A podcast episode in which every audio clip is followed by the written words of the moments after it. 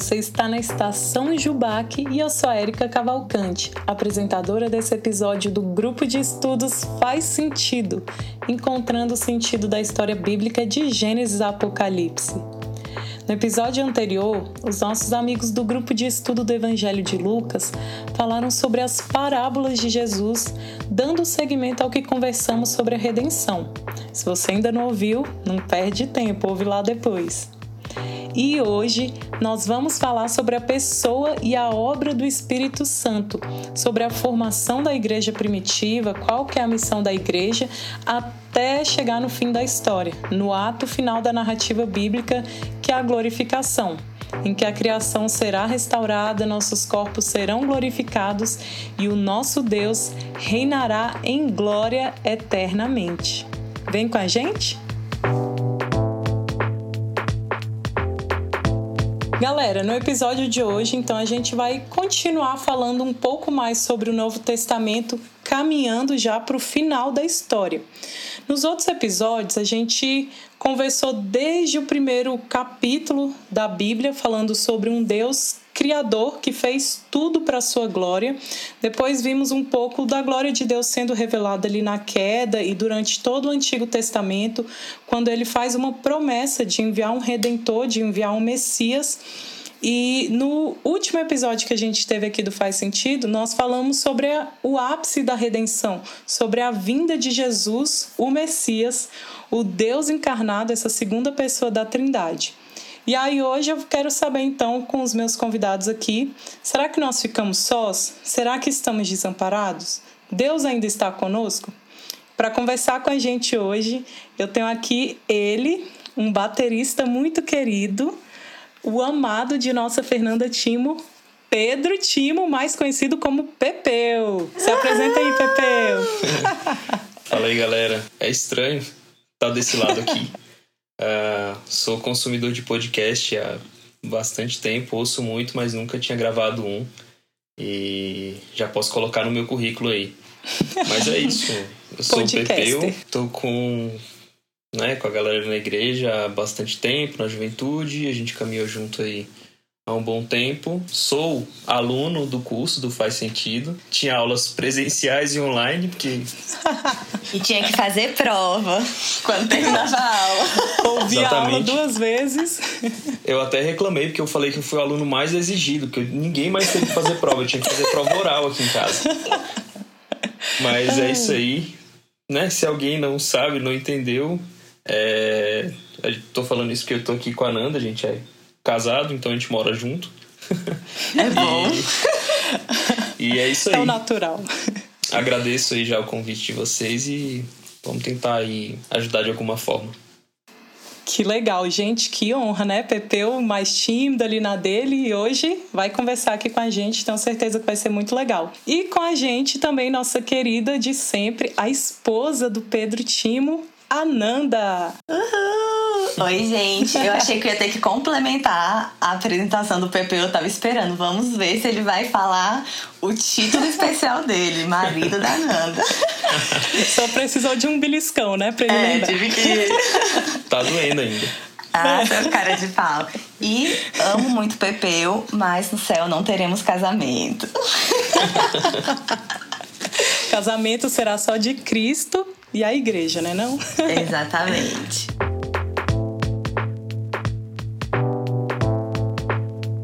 Continuando aqui o tema que eu levantei para vocês, né, de será que nós ficamos sós depois que Jesus foi elevado aos céus, depois da ressurreição dele? João 14, Jesus ele conforta os discípulos falando que não ia deixá-los sós, que ele ia preparar uma morada, que ele vai, mas que ele volta para buscar os discípulos. E nesse próprio capítulo ele roga ao Pai que mande um consolador. E aí eu jogo a pergunta para Nando e para o Pepeu. Quem é esse consolador? Quem é esse espírito da verdade que Jesus fala em João 14 que, que ia rogar ao Pai para que mandasse para os seus discípulos? Qual que é a obra dele? O que, que ele fez? É Deus também entre a gente? Esse consolador se chama Espírito Santo. Foi muito legal quando a gente estudou essa aula no curso. O feedback que eu tive depois de algumas pessoas falando assim: Nanda, foi muito legal a gente estudar sobre isso. Eu nunca tinha estudado especificamente sobre o Espírito Santo, como até da própria doutrina da Trindade, que muitas vezes a gente ignora mas é uma das doutrinas mais difíceis do cristianismo, da gente conseguir entender. Até na, na, teologia que a gente estudou no curso, ele falava que é tão difícil para a gente entender porque é algo fora da experiência humana. A gente não conhece e não. E por isso a gente não consegue entender plenamente. A gente nunca viveu dessa forma, né? Então, o Espírito Santo, ele é sim Deus de, é, muitas vezes a gente se refere a ele como a terceira pessoa da Trindade e eu acho curioso assim, talvez por a gente usar esse termo, né, a, a terceira pessoa da Trindade, não significa que ele é menos importante de forma nenhuma, mas muitas vezes a gente acaba deixando ele meio de lado sabe? Foi, foi muito interessante o nosso estudo no curso sobre isso. Então, o Espírito Santo, gente, ele é uma pessoa, ele não é uma experiência mística, ele não é um guru, né? Ele não é um arrepio nem nada assim, não, mas a Bíblia trata dele como uma pessoa mesmo que tem sentimentos, que, que se manifesta, que fala, e é através do Espírito Santo que hoje nós podemos reconhecer que Jesus é o Cristo. Sem ele, nós não conseguiríamos perceber, nós não conseguiríamos discernir. Então, se é, a gente já deu esse passo de, de começar a pensar e refletir e principalmente reconhecer que Jesus é nosso Salvador, é porque o Espírito Santo já agiu no nosso coração. Então, é ele que faz essa obra regeneradora dentro de nós que, que muda, que transforma a nossa natureza. É, é, ele que nos dá a certeza e a convicção na obra salvífica de Jesus. E como a Kita falou, hoje ele tem, ele tem inúmeras missões, o Espírito Santo nos ajuda de diversas formas, ele age em nós de diversas formas, principalmente no nosso dia a dia, da gente estar tá sensível, de estar tá percebendo, porque ele está falando com a gente o tempo inteiro né? E muitas vezes a gente, a gente ignora, a gente não percebe. Então, o Espírito Santo é essa pessoa que nos consola, que nos ajuda, que nos confronta, nos convence da justiça, do pecado do juízo, ensina. Gente, é um bocado de coisa que ele faz. E às vezes a gente restringe o Espírito Santo a um momento específico no culto sabe? Então é, é muito importante a gente buscar entender e conhecer mais sobre, né? É engraçado, né? A gente realmente, nisso que a Nanda falou, da, da dificuldade que a gente tem de entender essa questão da trindade, eu fico eu me pego pensando às vezes sobre a, né, como, como isso foi na, na cabeça dos discípulos naquela época, né? Que Jesus indo e Jesus predisse, né, a, a vinda do Espírito Santo e eu acho assim, Jesus tinha cumprido já, né, boa parte do seu ministério, os discípulos tinham visto as obras de Jesus na terra e ele fala que seria para o bem dos discípulos que Jesus, né, que ele mesmo fosse, porque aí viria o conselheiro, né? E eu fico assim, eu fico pensando na cabeça dos discípulos, assim, como assim? A gente está aqui fazendo essa obra de redenção, a gente está vendo isso acontecer com alguém aqui, uma pessoa, né? Deus em carne fazendo essa obra aqui, falando, né, que, que olha, eu vou, mas vai ser para o bem de vocês. E assim, o conselheiro vai vir. E assim, eu fico pensando, porque eles sabiam que seria alguém que eles não iam ver em carne, né? Mas depois, logo depois, a gente continua ali na Bíblia, a gente vê o quão fundamental foi a vinda, né, a descida do Espírito Santo para a expansão da igreja para a continuação dessa obra de redenção até hoje, né? Uhum. Se Jesus não tivesse feito isso, não tivesse morrido, ressuscitado, né, sido assunto aos céus, e se ele não tivesse enviado o Consolador, é, né, essa obra de redenção é, ele poderia finalizar com ele mesmo, mas não seria como Deus planejou, né? Como o Pai planejou. E é isso, né? Esse papel do Espírito Santo nisso, na expansão e na, na continuidade dessa obra de redenção, é, mexe muito comigo, assim. E é muito engraçado também, é, até pra gente contrastar e, e, ver as promessas do, do Antigo Testamento serem, sendo cumpridas. A gente, acho que a gente falou isso um pouquinho nos podcasts anteriores, mas por que, que os israelitas não conseguiam cumprir a lei? Porque eles não tinham o Espírito Santo. Porque que hoje nós somos capacitados e de alguma forma a gente consegue obedecer e cumprir as leis de Deus e aquilo que Deus espera de nós é somente porque nós temos o Espírito Santo habitando em nós. E eu lembro que um dia, uma vez eu ouvi a ilustração, eu não sei se foi o Douglas Gonçalves que falou, mas eu achei muito interessante, né? Que a gente às vezes fica divagando assim, cara, como é que devia ser viver com Jesus, estar tá com ele ali perto, assim, frente a frente, ver, né, corporalmente, assim, Jesus. E ele fala, eu lembro que a ilustração ele falando assim: não, é, eu acho que quando chegar no céu vai ser o contrário, vai ser tipo os discípulos, os apóstolos falando, não, como é que era ter o próprio Deus morando em você?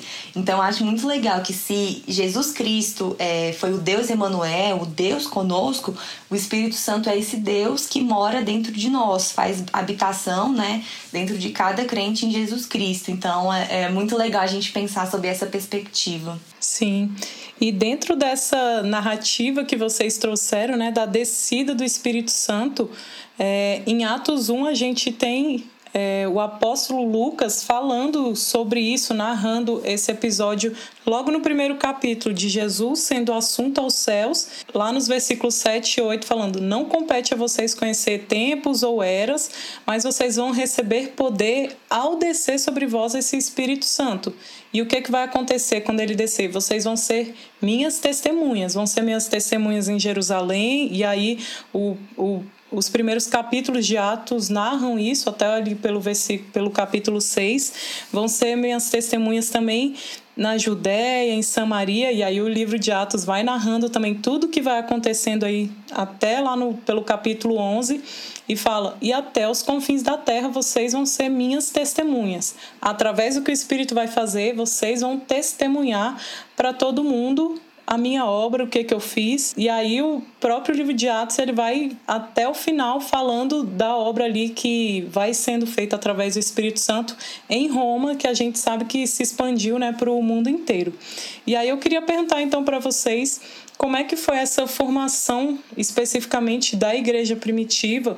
O que que caracterizava ela, o que que as pessoas olhavam assim, viam, ó, oh, esses são os cristãos, esse é o, o povo ali que, que seguia Cristo, o Espírito Santo desceu, o que que aconteceu aí nesse meio tempo? Algo que é muito legal da gente perceber nesse movimento todo que é que tá, né, dessa pergunta que ela tá trazendo pra gente sobre a formação da igreja, é perceber o modo que Deus age desde do Antigo Testamento, desde lá do início.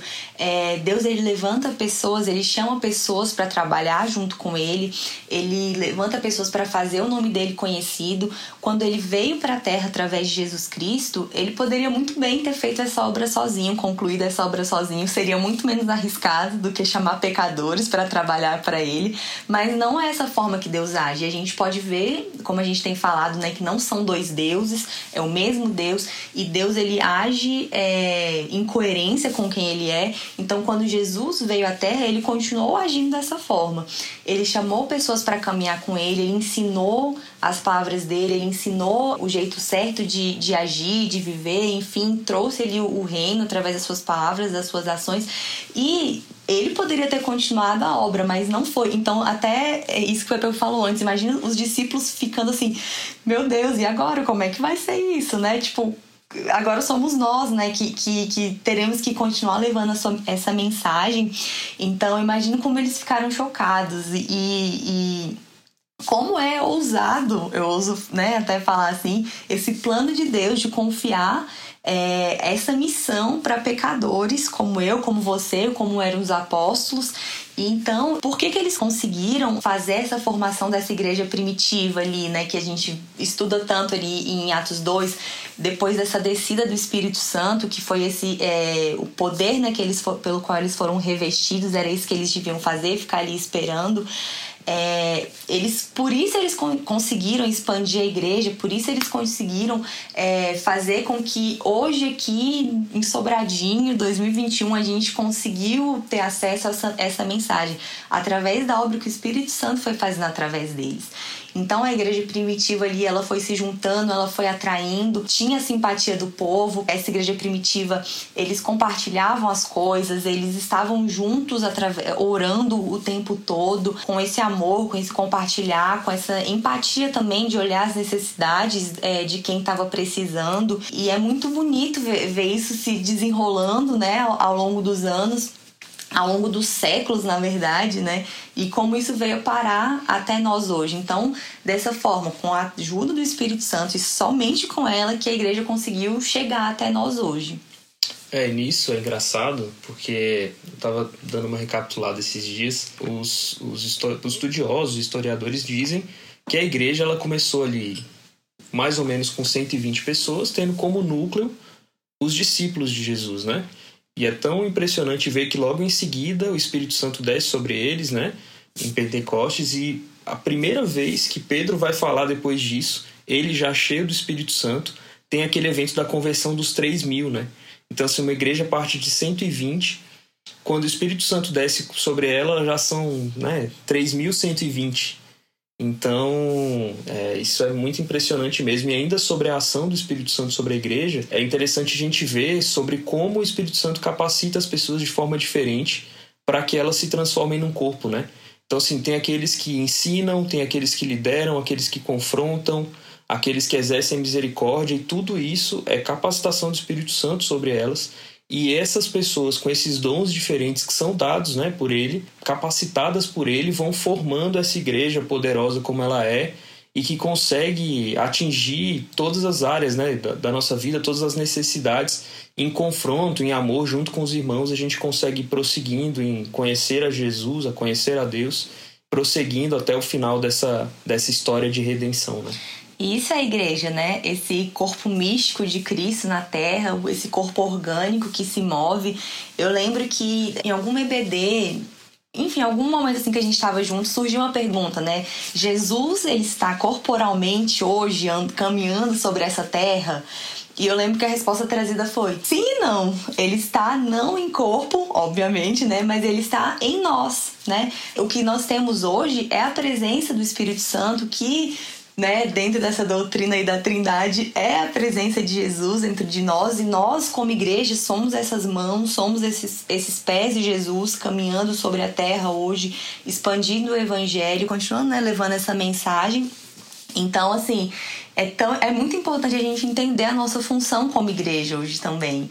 Né? Não só, obviamente, a igreja tem a sua função social e ela tem que exercer, mas não é a última finalidade da igreja, não é a finalidade da igreja. A finalidade da igreja é glorificar Deus, fazer o nome é, de Jesus conhecido, como o Pepeu falou, né? com a própria edificação dos membros também o ensino. E essa é a coisa mais doida da igreja, né? Porque, ah, diferentemente de um, um, clube que pessoas. Ah, a gente vai se reunir aqui porque a gente gosta de um cantor, a gente vai se reunir aqui porque a gente gosta de, de tal evento, enfim. São várias pessoas extremamente diferentes formando esse único corpo. E, e no final, a Igreja Universal de Cristo, que é formada aí por Cara, tantas denominações, tanta gente diferente e só o Espírito Santo para fazer isso, dá certo. É, é muito louco, né? Ao longo da história, quantas instituições não, não vieram, passaram, é, não sumiram e a gente não tem nem registro de nada. E a igreja não, ela permanece com os mesmos fundamentos, né? E, e caminhando aí em tempos como esses agora, que né, são difíceis e tal, mas ela continua é, justamente para se edificar mutuamente as pessoas ali dentro e a gente tem a plena certeza de que ela não vai morrer, né? Que ela não vai acabar como, sei lá, reinos passaram, a própria palavra fala disso. Eu acho isso muito louco, né? Como o povo de Deus permanece como o povo de Deus através da história. Não, e é engraçado porque isso que o Pepeu falou me lembra do próprio capítulo 5 de Atos, quando os discípulos, no meio daquela perseguição, são presos, e aí, é, na hora de dar lá o julgamento, vem o fariseu Gamaliel e fala: Ó, oh, gente, a gente já viu vários outros surgindo, vão surgir outros. Se isso for de origem humana, vai fracassar, então deixa. Mas se for obra de Deus, ninguém pode destruir. Então, é, havia esse reconhecimento de que realmente, ó, tem alguma coisa diferente aí nesse povo. E os apóstolos, eles ficavam felizes por serem considerados dignos de sofrer por causa do nome de Jesus, né? Então começa todo esse movimento ali no livro inteiro de Atos da igreja sendo perseguida e o Senhor acrescentando dia a dia os que iam sendo salvos mediante a obra do Espírito Santo. E aí o que a Ananda falou de que a missão da igreja é glorificar a Deus, me lembra uma frase do John Piper que a gente também citou bastante no curso, que a missão da igreja é essa, é que todos os povos se cheguem a Deus em adoração, que todos os povos possam adorar a Deus. E aí eu queria ver, vocês é, complementam com alguma coisa assim sobre o que, que a gente pode aprender aí com os apóstolos no Novo Testamento, é, como que a igreja pode ir cumprindo essa missão de uma forma prática, como é que vocês veem isso, essa multiforme graça de Deus é, se mostrando na vida da igreja? Eu vejo que né, a gente tem fundamentos ali da, da, da igreja primitiva que são bem difundidos e tal, e a gente vê pastores sempre falam, né? A gente, todo mundo aqui já, né, já viu uma pregação em que o pastor fala, né, olha para esses atributos e para o que a igreja primitiva fazia e, né, e tem esse questionamento do mas por que a gente não é mais assim? Por que isso não acontece mais? E, e realmente assim tem princípios dela que, que tem que permanecer é, e são fundamentais, né, ao longo da história e tal.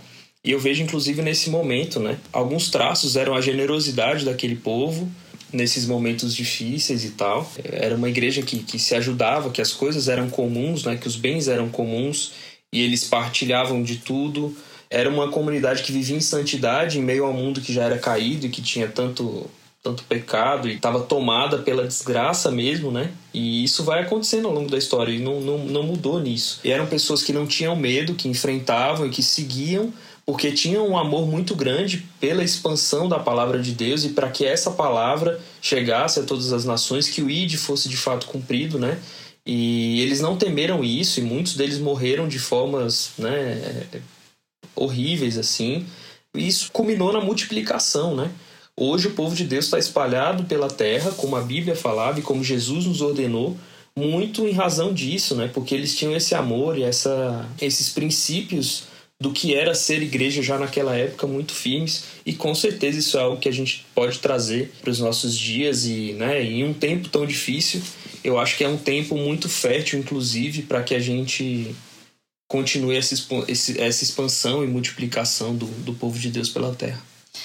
Eu acho que é algo que a gente também consegue aprender e ver ali no desenvolvimento da igreja, no crescimento da igreja, é da gente ver, por exemplo, missões distintas. Citando o apóstolo Pedro e o apóstolo Paulo também, cada um com a sua função, cada um com um, chamado, né, vamos dizer assim, específico. Pedro ali para os judeus, levando a mensagem para os judeus, Paulo para os gentios, cada um dentro daquilo que tinha que fazer. Eles se conheceram, obviamente, tiveram encontros, mas viveram o que cada um tinha que viver, sabe? E o que os une, além da mensagem de Cristo, além de daquilo que eles está, da mensagem que eles estavam levando, é isso que o Pepe falou, que a gente pode aprender com eles, a suportar o sofrimento, e mesmo num, num cenário de caos, sendo presos, sofrendo perseguições, eles resistiram, eles persistiram. Então é importante a gente pensar isso. Quando a gente fala sobre a missão da igreja, pensar que a igreja ela prega a mensagem do evangelho, essa boa nova de que Deus salva pecadores através da obra de redenção de Jesus Cristo, da regeneração que o Espírito Santo faz nos nossos corações e ela não só prega esse evangelho, mas ela vive, ela testemunha ele, porque tem o Espírito Santo agindo na vida dela. No curso a gente conversou muito sobre a questão de ter um compromisso com a revelação bíblica, mas que também tínhamos uma tarefa de contextualizar essa mensagem para onde a gente estivesse. É uma ideia de combinar fidelidade à mensagem que a gente tem e ter uma sensibilidade ao cenário que a gente está. E é o que a gente vê ao longo de todo o Novo Testamento acontecendo ali quando Paulo vai plantando igrejas em diferentes lugares, vai falando a diferentes povos e os outros apóstolos também. A gente vê que há essa identificação com as pessoas, né, com aqueles que são os ouvintes da mensagem, mas não há uma perda da identidade deles como cristãos, como filhos de Deus e é isso que a gente entende que, que a igreja vai fazendo na prática, essa pregação, esse testemunho do evangelho como um corpo de Cristo aqui na terra.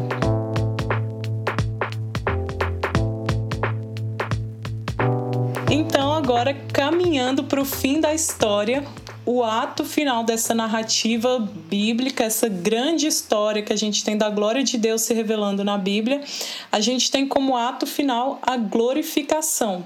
Nós vamos falar agora especificamente sobre o fim dos tempos, sobre o que, é que vai acontecer aí no final da história, o que, é que a Bíblia nos diz sobre isso, o que, é que Jesus revelou aí na sua palavra, falou aos discípulos. A gente sabe que outros livros da Bíblia falam sobre isso. Por exemplo, o livro de Daniel, ele, ele tem um alto valor escatológico.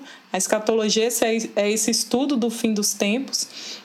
Primeira Tessalonicenses e outros livros também vão trazendo alguns conteúdos que nos falam sobre a volta de Jesus. O próprio Cristo, se vocês ouvirem no episódio das parábolas, os meninos comentaram bastante isso, que a mensagem dele era: ó, oh, eu tô trazendo a realidade dos céus para vocês, o reino de Deus está aqui, já está, mas ainda não. Eu vou voltar, vai vai ter um retorno aí do nosso rei. Então, a gente vê que em toda a Bíblia essa mensagem de que um dia essa glorificação vai acontecer já estava sendo pregada. Mas eu quero nesse momento que a gente entre de forma mais específica no livro de Apocalipse, que tem como próprio significado do nome é a revelação essa revelação que a gente tem aí sobre os últimos dias. Queria perguntar para Nando e para o Pepeu o que é que a gente pode aprender com Apocalipse, qual que é, que é a mensagem principal aí do livro, quais aplicações que a gente pode trazer sobre essa questão do, do fim dos tempos, em que contexto talvez que João, o apóstolo João recebeu essa mensagem de Jesus para a igreja, para igrejas específicas ali, também para a nossa igreja nos dias atuais. Como é que vocês entendem aí esse momento do fim dos tempos? Falando sobre Apocalipse de João, sobre esse livro, o último livro da Bíblia, que muitos têm medo de ler, eu lembro até que no curso eu lancei um desafio, né? Falei, gente, eu desafio vocês a lerem Apocalipse essa semana. Não sei quem cumpriu. Porque muitas vezes a gente fica meio com medo mesmo, né? Mas enfim. É... Eu não tinha medo quando eu li, eu tinha pavor. É, é engraçado porque, assim, muitos livros foram escritos contando sobre o fim do mundo, sobre como seriam, sobre como, como isso aconteceria. E como que a gente sabe que esse que está na Bíblia é o livro certo, é a revelação correta, é o, aquele que a gente pode acreditar que tem os fatos reais aí do que vai acontecer? Porque esse é o único livro apocalíptico que tem a revelação de Jesus Cristo, é o próprio Jesus Cristo que atesta tudo que está sendo falado ali por João, que era o, o discípulo amado, né? Ele se autodenominou assim. É... então, por isso a gente pode confiar que aquelas palavras elas são dignas de, da nossa confiança, que elas são fiéis, porque é o próprio Cristo que as testifica. É a revelação do próprio Cristo. Eu achei muito legal isso que acho que estava em um dos livros que a gente usou no curso, que ele falava assim: se a forma como Jesus entrou no mundo foi simples, numa manjedoura, um bebezinho, Apocalipse mostra Jesus de uma forma gloriosa, tão gloriosa que até nos causa espanto às vezes. Uhum. Então, pensando sobre esse contexto de pandemia que a gente tem vivido, esse livro ele é extremamente importante para nós, porque esse, ele traz sim uma mensagem de juízo, mas ele traz principalmente uma mensagem de esperança para nós que somos crentes em Jesus Cristo, que cremos no seu sacrifício, cremos nesse plano divino de redenção que está se desenrolando aí desde é, Gênesis 3. Então, para nós, ele é um livro de esperança, porque quando João escreveu esse livro, ele enviou para a igreja que estava espalhada ali Rodrigo com certeza vai saber falar mais sobre isso, né, do que eu. Mas a igreja, a gente estava sofrendo muita perseguição, principalmente de Roma, né, do, do Império Romano. Então, assim, ela estava sendo afligida ali de todos os lados, de todos os lados. Então, quando João escreve essa carta, é para que os crentes ali, para que os, os novos cristãos ali, a igreja que estava surgindo, ela perseverasse. Ele fala assim: não, ó, a situação tá difícil, realmente realmente não, não é algo fácil, mas o final, no fringir dos ovos, quando tudo acabar, isso aqui que vai acontecer. Cristo vai estar glorioso, é, a gente vai ter uma vida completamente diferente dessa que a gente tem hoje. Então, então, por isso, perseverem, resistam. E por isso essa mensagem é tão importante para a gente hoje. Nós aqui, né, no nosso contexto, existe sim a igreja perseguida, a gente sabe disso. É, e mas para o nosso contexto hoje aqui de pandemia, é, da gente resistir de pensar, cara, são, realmente são dias difíceis, são dias de dor, são dias de sofrimento, de lágrimas, mas esse não é o fim. O fim vai ser de sorrisos, vai ser da presença eterna de Deus. Então, por isso que é um livro que nos conforta tanto, né? É para é para ser desse jeito. Para nós que cremos em Jesus Cristo, é, pra, é um livro que deve nos confortar. É engraçado, né? Eu eu sou um pouco mais velho que vocês duas. Muito. Mas, assim, é, minha família é de uma, de uma tradição também evangélica e tal, mas meio diferente dessa que a gente vive, né? Então, é, teologicamente, é, eu ouvia, né? Tô desde muito pequeno é, na nossa igreja, mas eu ouvia algumas coisas na nossa igreja em casa, tinham algumas coisas diferentes. É, né, sei lá, da, da, minha avó, das minhas tias e tal. E realmente, assim, é, era um medo que a gente tinha muito grande do apocalipse. Tanto que assim, eu me assustava. Eu, isso é muito claro na minha mente. Eu me assustava quando era pequeno. Aí minha mãe falava: Estás, pois, preparado, irmão. Então, assim, isso era um negócio de: Ó, você tá com medo aí, na hora que Jesus voltar vai ser aquele. E, e aí, quando era pequeno ainda tinha aquela questão dos filmes, né? Que assim, o que eles muitos, muitos dos filmes retratavam era ou Hollywood era alguma coisa extraterrestre que aconteceria e viria para acabar com a Terra e alguém no final acabava eventualmente conseguindo salvar, ou os que eram, né? É... Deixados para trás. E os que eram mais assim. Roupas caindo. Difícil colocar isso, mas eram mais é, é, ligados à tradição bíblica mesmo, né? E era isso, assim, o que eu tinha medo mesmo era de que ia acabar, tipo assim, Jesus ia voltar e ninguém ia saber.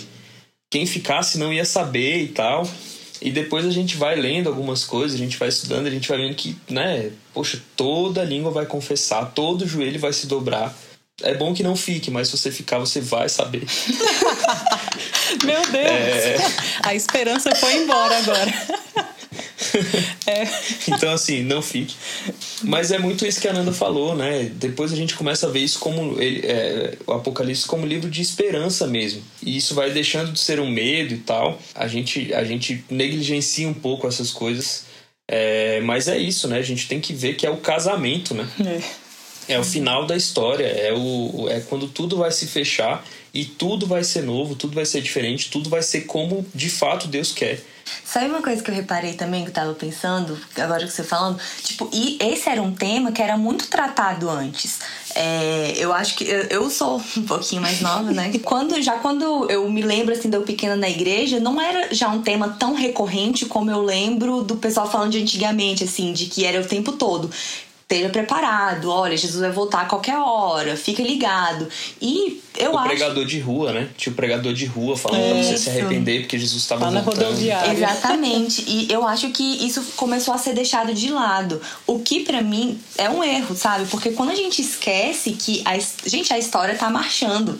O, esse, esse mundo ele tem um relógio que, que é o relógio de Deus, esse relógio tá correndo e as coisas vão acontecendo. E quando a gente perde de vista o nosso fim, que é essa nova Jerusalém, esse lugar que a gente vai estar, tá, e de que existirá sim um juízo juízo final, vai existir sim um dia que todos nós prestaremos conta daquilo que fizemos.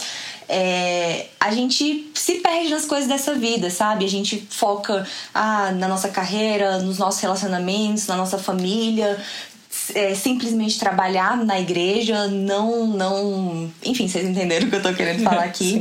Mas a gente fica tão focado nas coisas desse mundo, quando a gente tira os olhos de que existirá esse glorioso dia, que sabe? A gente se perde naquilo que a gente tá fazendo. E inclusive no dia que eu fui preparar essa aula, o pessoal vai lembrar que eu tava com muito medo. Eu falei assim, gente, eu percebi que é um assunto que eu nunca estudei na minha vida, assim, com profundidade. Então é algo que eu não sei muito. Então, para mim, estudar sobre esse tema foi, foi realmente um alerta, assim, de assim, cara, acorda, o tempo tá passando, sabe? Os meus dias estão correndo, a gente não sabe o dia que a gente não vai acordar mais. Para mim, é, a grande importância também da gente estudar Apocalipse é ter o fim em vista, sabe? Tipo, de estar tá com o olhar de que esse mundo tem prazo de validade sabe? E a gente precisa fazer aquilo que Deus espera de nós, que é continuar levando o nome dele, que é fazendo o nome dele conhecido, que é como a Kita é, trouxe, que todos os povos adorem a Deus, sabe? Então, por isso a leitura de Apocalipse é tão importante para nós hoje. E dentro disso que a, que a Nanda tá falando, eu acho que é então da gente entender que às vezes a gente acaba incorrendo num erro que é, ah, deu muita ênfase nisso, então ao invés de procurar a forma que a Bíblia fala sobre determinado tema de um, de um jeito mais equilibrado, a gente acaba indo para um outro para um outro extremo. E é isso que a gente tem que estar atento, porque justamente na doutrina do Espírito Santo a gente conversou no curso que isso aconteceu, que é, às vezes alguns, algumas denominações dão muita ênfase na terceira pessoa da Trindade e a gente se colocava num papel assim, não, então deixa o Espírito Santo mais para lá tal e, e dava outra ênfase. Na questão do, do fim dos tempos, a mesma coisa. Ah, não, estava falando demais, isso tem que falar também mais do amor, da bondade, vamos enfatizar outras coisas e muitas vezes a gente se perde sem, sem achar um equilíbrio que a Bíblia traz, de, de olhar para a Bíblia de Gênesis a Apocalipse, qual é a mensagem que Deus está trazendo para a gente? Quando a gente olha para essa questão é, de como tudo vai terminar, o que a gente acredita sobre o futuro determina como a gente vive o nosso presente. Então, se a gente acredita que Cristo vai voltar, vai levar a sua igreja, vai resgatar um povo que ele redimiu, isso muda o, jeito com que a gente vive o nosso hoje, o nosso presente. Nos leva a, compartilhar essa mensagem, a viver de forma devota a Deus, de forma que a gente busque realmente ao nosso Senhor, porque é o que a gente tem de mais precioso, é a presença dele. E eu, eu gosto de uma ilustração que um querido ouvinte nos mandou, quando eu falei que ia conversar sobre esse tema, mas sem citar nomes, outro baterista. É, é é uma... dela, gente. Corta, editor.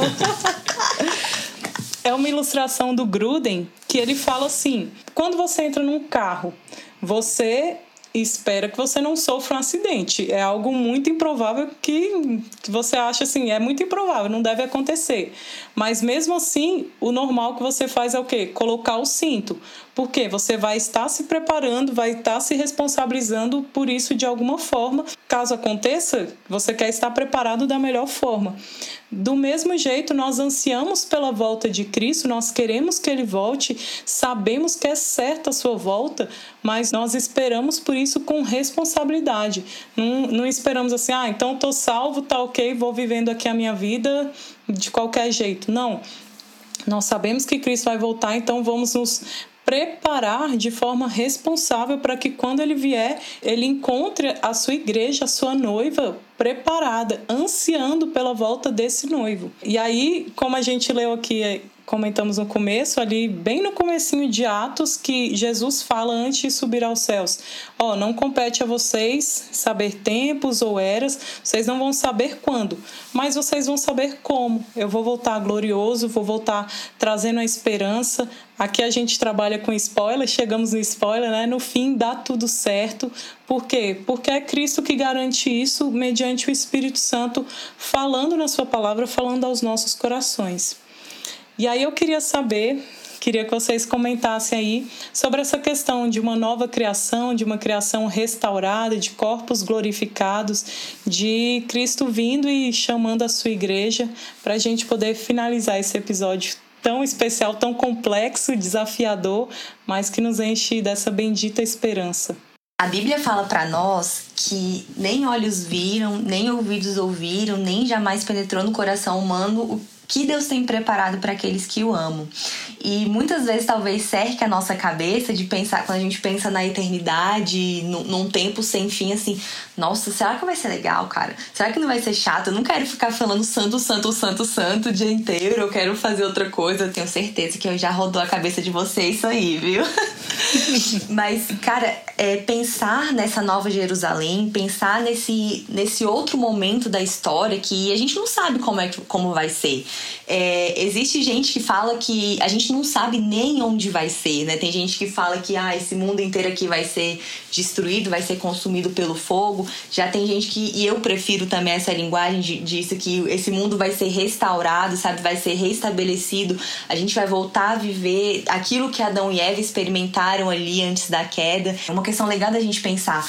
A gente vive no momento entre a criação inicial de Deus, né, quando ele disse haja luz e todas as coisas foram sendo criadas, e um outro momento que é eis que faço tudo novo, que essa nova, esse novo céu, essa nova terra é criado. Por esse dia a gente anseia, né?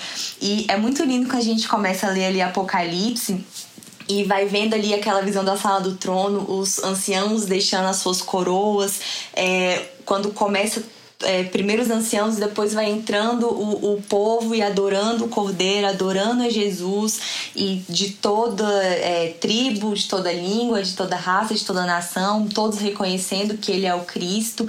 E Gente, isso deve ser o que move os nossos corações, sabe? Pensar nesse dia, nesse lugar que não vai ter choro, não vai ter dor, não vai ter doença, não vai ter pandemia, onde a própria glória de Deus vai ser a, a luz, né?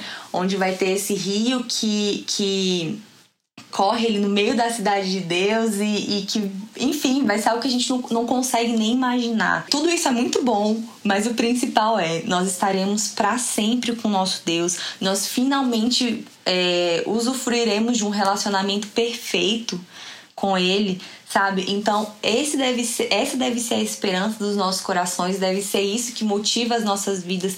Essa pessoal, é a maior esperança de todo cristão, de que um dia as coisas desse mundo vão passar e de que nós estaremos para sempre com o nosso rei, estaremos para sempre com o nosso Deus. Eu fico pensando quão apegado eu sou a isso aqui, né? A isso que a gente vê, a terra, é, ao que eu construí, é, como se eu tivesse sozinho construído algo, se, se eu fosse independente de Deus, ou com o que eu sonho ainda para fazer aqui. Eu acho que isso se deve muito à falta da gente pensar nesse fim de todas as coisas. É isso, não consigo ver nada que não seja esperança, sabe? No fim das coisas, assim. Eu gosto muito desse texto de Apocalipse 21, que para mim resume bem né, sobre como vai ser e, e, e tudo mais. Se você puder ler o Apocalipse inteiro, muito bom, mas esse texto leia com muita atenção, porque isso dá na gente uma esperança muito grande. Sabe, a gente tem vivido dias muito difíceis, né? A gente está gravando esse podcast é, num, no pior momento da pandemia até agora. É o que a gente mais tem visto é justamente o que não vai ter.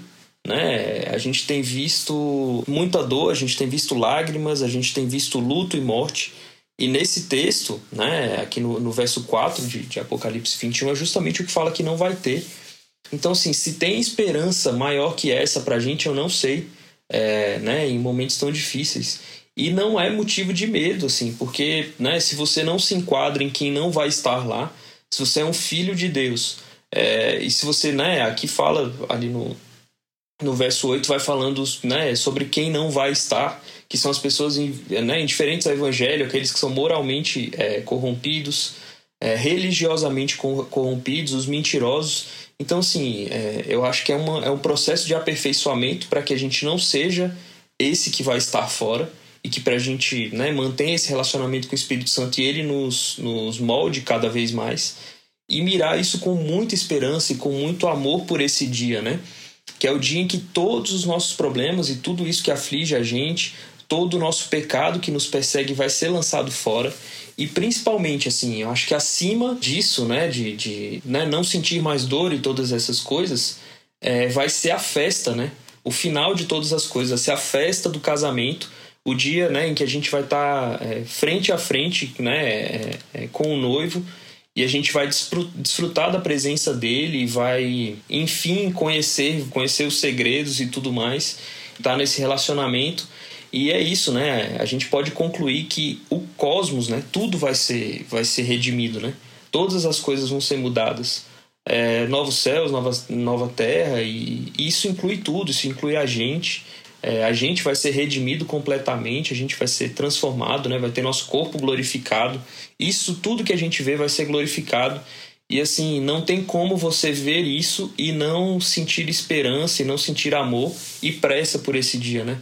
Então é isso, é isso que eu acho que tem que ficar assim, tem que ser é, muito presente na nossa vida, que a gente tenha mais amor e pressa para que esse dia chegue, que Maranata, né, esteja presente nos nossos dias. A Maranata está presente com a gente aqui hoje. Ora vem, Senhor Por Jesus. coincidência ou não, Foi tudo friamente calculado. O tema vai ser Maranata. o Deus que criou todas as coisas lá em Gênesis vai restaurar toda a sua criação no final. Nós temos plena certeza, temos fé nessa verdade. Se você, assim como eu, já ficou pensando, mas como Deus vai fazer isso? Meu Deus, como que ele vai ressuscitar talvez quem já morreu ali? Como é que vai ser essa coisa toda? Eu te falo, volta ali para Gênesis, vê o Deus que criou do nada todas as coisas, e aí você vai entender que para esse Deus não tem nada que seja impossível. A palavra dele é a própria palavra que cria todas as coisas. Então nós sabemos que ele vai restaurar, que ele vai ser glorificado no fim de todas as coisas, e eu fecho esse momento aqui com o versículo que a Nanda citou, de Apocalipse 22, 5. Porque o que começou no jardim vai terminar numa cidade. E aí nessa cidade já não haverá noite, nem precisam eles de luz de candeia, nem da luz do sol, porque o Senhor Deus brilhará sobre eles e reinarão pelos séculos dos séculos. Que dia glorioso nós esperamos por ele, ansiamos pela vinda de Jesus. Se você ficar com medo de ter, fi- ter ficado, para quem você ligaria? Ai, me lembra uma comunidade do Orkut que eu pra... precisa nem me ligar, hein, galera. É, espero que ninguém tenha meu número. Me lembra a comunidade do Orkut que eu participava, que era em caso de arrebatamento, fui. Saudades do Orkut. Ai, ai. É, a galera que tá ouvindo mais novinha aí não deve nem saber o que é, né? Mas enfim.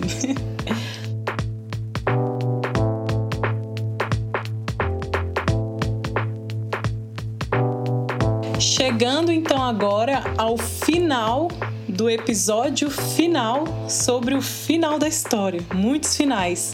Eu queria que Pepeu deixasse aí pra gente uma mensagem, uma mensagem para os nossos ouvintes sobre como viver daqui em diante. E agora?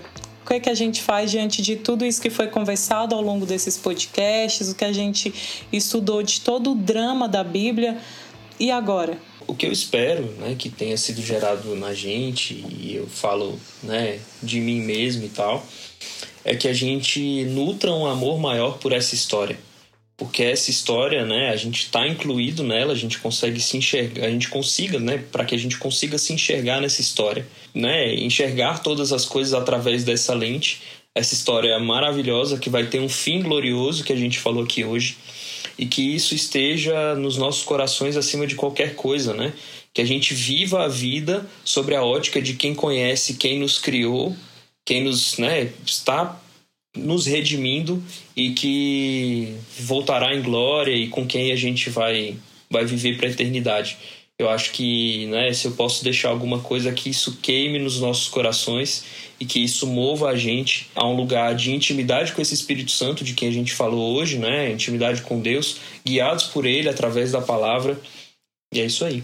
Nanda, e então, como viveremos agora? Fala aí pra gente, deixa uma mensagem para os nossos ouvintes. Calma, que eu ainda estou limpando as minhas lágrimas depois de uma fala tão linda desse aluno. Tá vendo? As provas, as provas orais deram certo.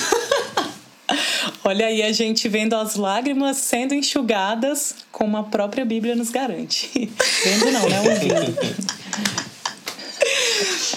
Cara, chegar no final desses podcasts tá me trazendo o mesmo sentimento de quando a gente terminou o curso, assim, de meu Deus, realmente acabou.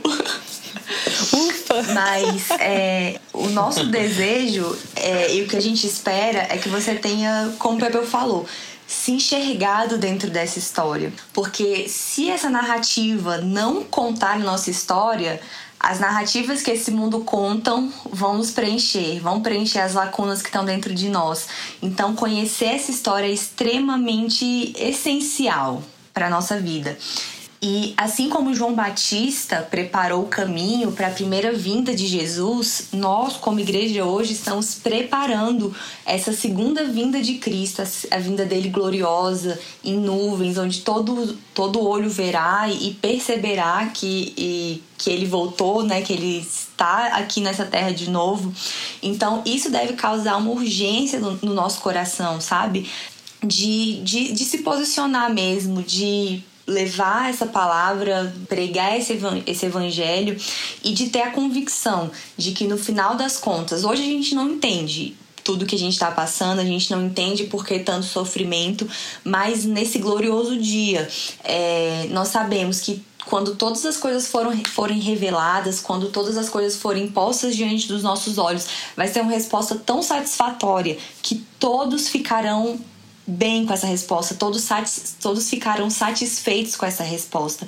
Então, que a nossa esperança esteja nesse dia, não nas coisas desse mundo, porque você pode ter certeza que depois que essa pandemia passar, novos problemas vão surgir, mas nesse glorioso e grande dia, é, tudo isso realmente vai passar. Então que esse seja, que essa seja a grande esperança do nosso coração. Foi muito especial estar com vocês aqui durante esses meses, né, né, dentro dessas conversas, e eu espero de alguma forma ter acrescentado e principalmente trazido inquietações que você tenha sido despertado por tudo isso que a gente falou, a pensar cara, existe muita coisa e eu preciso me esforçar é, para conhecer e ir atrás disso, porque essa é a vida eterna, né? Conhecer o Cristo. Então, que a gente se coloque nesse lugar e busque isso todos os dias da nossa vida, na nossa vida ordinária. Muito obrigada, Nanda e Pepeu. Muito obrigada a todos os ouvintes, aos amigos que caminharam com a gente ao longo aí desses podcasts, ao longo desses estudos. Realmente somos eternos estudantes de sagradas, somos eternos estudantes da palavra revelada para nós. Nós não só estudantes, mas nos colocando sempre em oração para que o Espírito fale ao nosso coração para que o Espírito nos convença do nosso pecado, dos nossos erros, daquilo que, que o Senhor quer mudar, quer transformar nas nossas vidas, que nos encha sempre de fé, de esperança, de coragem e ousadia para também compartilhar essa mensagem, para testemunhar dessa mensagem em dias difíceis como os que a gente está vivendo, em dias mais legais também que a gente viva sempre para a glória do nosso Deus, para aquilo que nós fomos criados. Eu finalizo com um versículo que fala, é a fala do próprio Cristo para nós em Apocalipse 22, dizendo que essas palavras são fiéis e verdadeiras. O Senhor, o Deus dos espíritos dos profetas, enviou seu anjo para mostrar a seus servos as coisas que em breve devem acontecer. Eis que venho sem demora. Bem-aventurado aquele que guarda as palavras da profecia deste livro. Glória a Deus. Que guardemos essas palavras com fé no nosso coração. Amém. Amém. Gente, muito obrigada. Um beijo. Tchau, gente. Vamos nos despedir valeu, aqui Foi muito bom estar aqui. Deus Deus abençoe tchau. vocês. Até a Até próxima. mais. Esse foi o episódio sobre glorificação do grupo Faz Sentido. Falamos sobre o Espírito Santo e a Igreja e sobre a gloriosa volta de Cristo para restaurar sua criação. Muito obrigada por emprestar os seus ouvidos nesse último episódio da série. Se você não ouviu os outros, fica à vontade para fazer uma maratona aqui com a gente. E se você quer continuar essa conversa, acesse o nosso Instagram, arroba jubac_ibc. Vai ser uma grande alegria. E aos meus amigos e irmãos da Jubac, muito obrigada por tudo. Cristo é a esperança de que um dia estaremos juntos novamente. Maranata.